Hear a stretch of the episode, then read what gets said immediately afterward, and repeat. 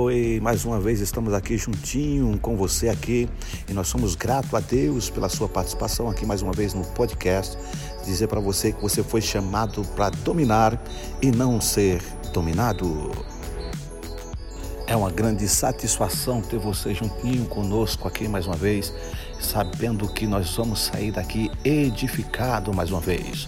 Que toda honra e toda glória seja dado a Deus e dizer para você: vem conosco e segue o fluxo. Sabe por quê? Porque você foi chamado para ser um dominador e não um dominado.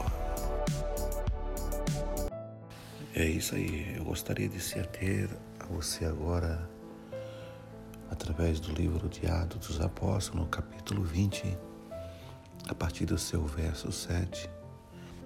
A Bíblia vai relatar a história em que Paulo chega em determinada situação na cidade de Troade.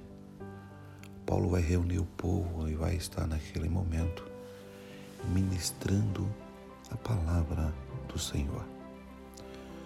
Texto sagrado diz que o sermão de Paulo ele se estende por um tempo e chega até a noite. Paulo ministrando aqueles que ali estavam reunidos naquela casa.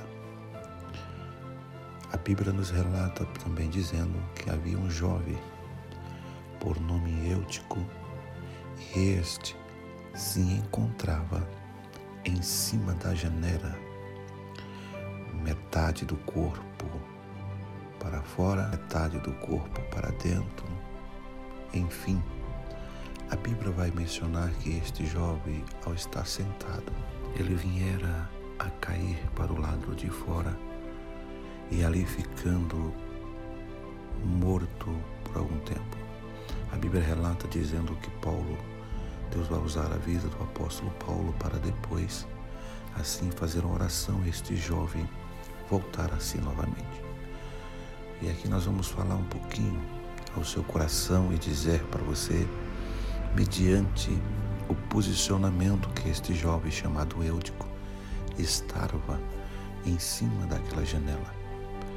Perceba-se que, em parte, este jovem estava com o coração ligado no reino, ouvindo a ministração que Paulo ali estava fazendo. Em outra parte, ele estava, talvez em algum momento da mensagem, olhava para fora. A Bíblia nos menciona dizendo que ele, assim, o vai cair daquela situação, daquele ambiente para fora. E aqui nós aprendemos algumas coisas. É importante a gente definir que, como servo, como alguém que foi chamado por Senhor, a gente não pode viver em meio termo. Deus não nos chamou para vivermos pela metade. Deus não nos chamou para que vivêssemos com um coração empenhado pela metade na obra e a metade no mundo. Mas Deus deseja, ao olhar o nosso ser, um coração totalmente cheio, por inteiro, na presença do Eterno. Pois quando o nosso coração é atraído para que as coisas de fora preencham-nos, certamente nós iremos padecer. O segredo é que o nosso coração ele sempre se permaneça cheios das obras do Espírito sobre nós. Enquanto as coisas terrenas for motivo maior para preencher o nosso coração, as celestiais do reino jamais nos deixarão tão alimentados.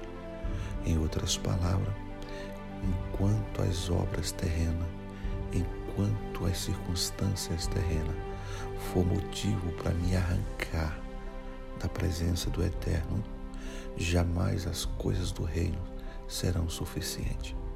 Por outro lado, quando nós dedicamos a nossa vida e priorizamos as coisas do reino, Quanto maior nós se enchermos daquilo que vem de Deus, as coisas terrenas não terão força para nos arrancar da presença do Eterno. É interessante você perceber que este jovem ele vai cair para o lado de fora e não para o lado de dentro onde estava sendo a ministração.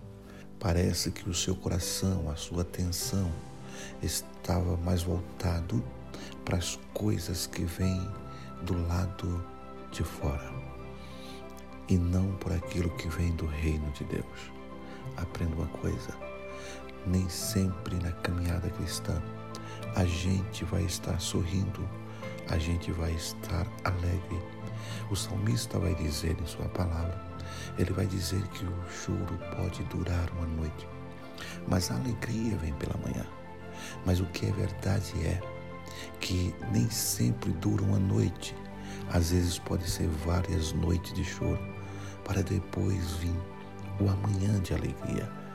E eu aprendo nesta situação que, independente da quantidade de noite que devemos passar, seja ela chorando na presença do Eterno, nós devemos permanecer fiel, grande, enchendo o nosso coração da presença de Deus, para que as coisas que, em que os nossos olhos estejam vendo em nossa volta, ao nosso lado, não seja maior para nos levar a um coração tendencioso às coisas que vêm do lado de fora.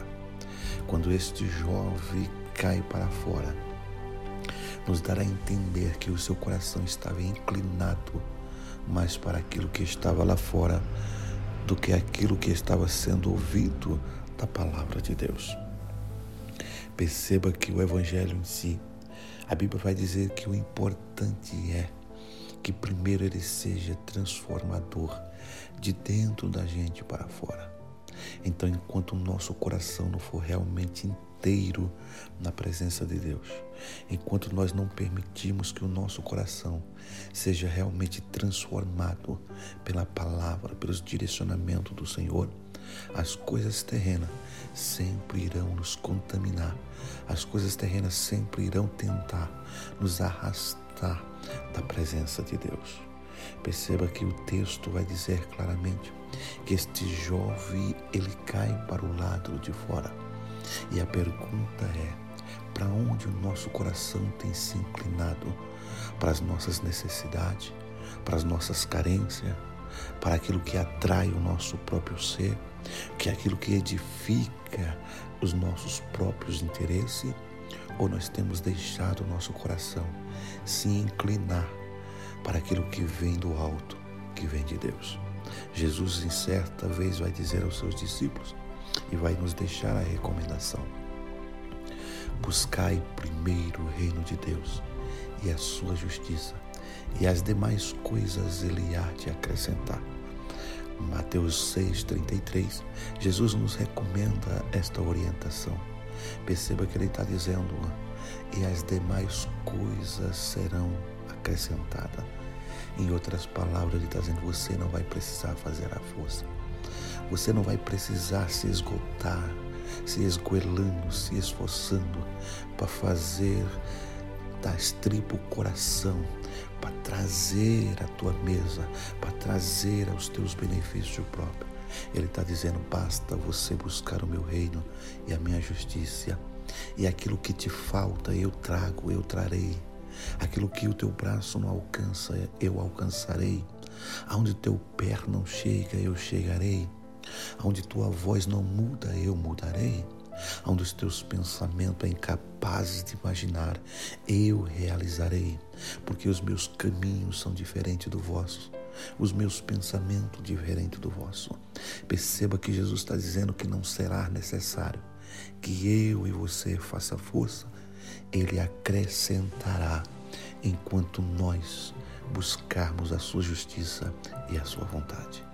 Então o segredo é deixar que o nosso coração realmente seja tomados, preenchido pela palavra, pela presença do Eterno, para que a cada dia o nosso coração se torne inteiro na presença de Deus. Fica com esta palavra no teu coração e que seja um ótimo dia debaixo da graça de Deus.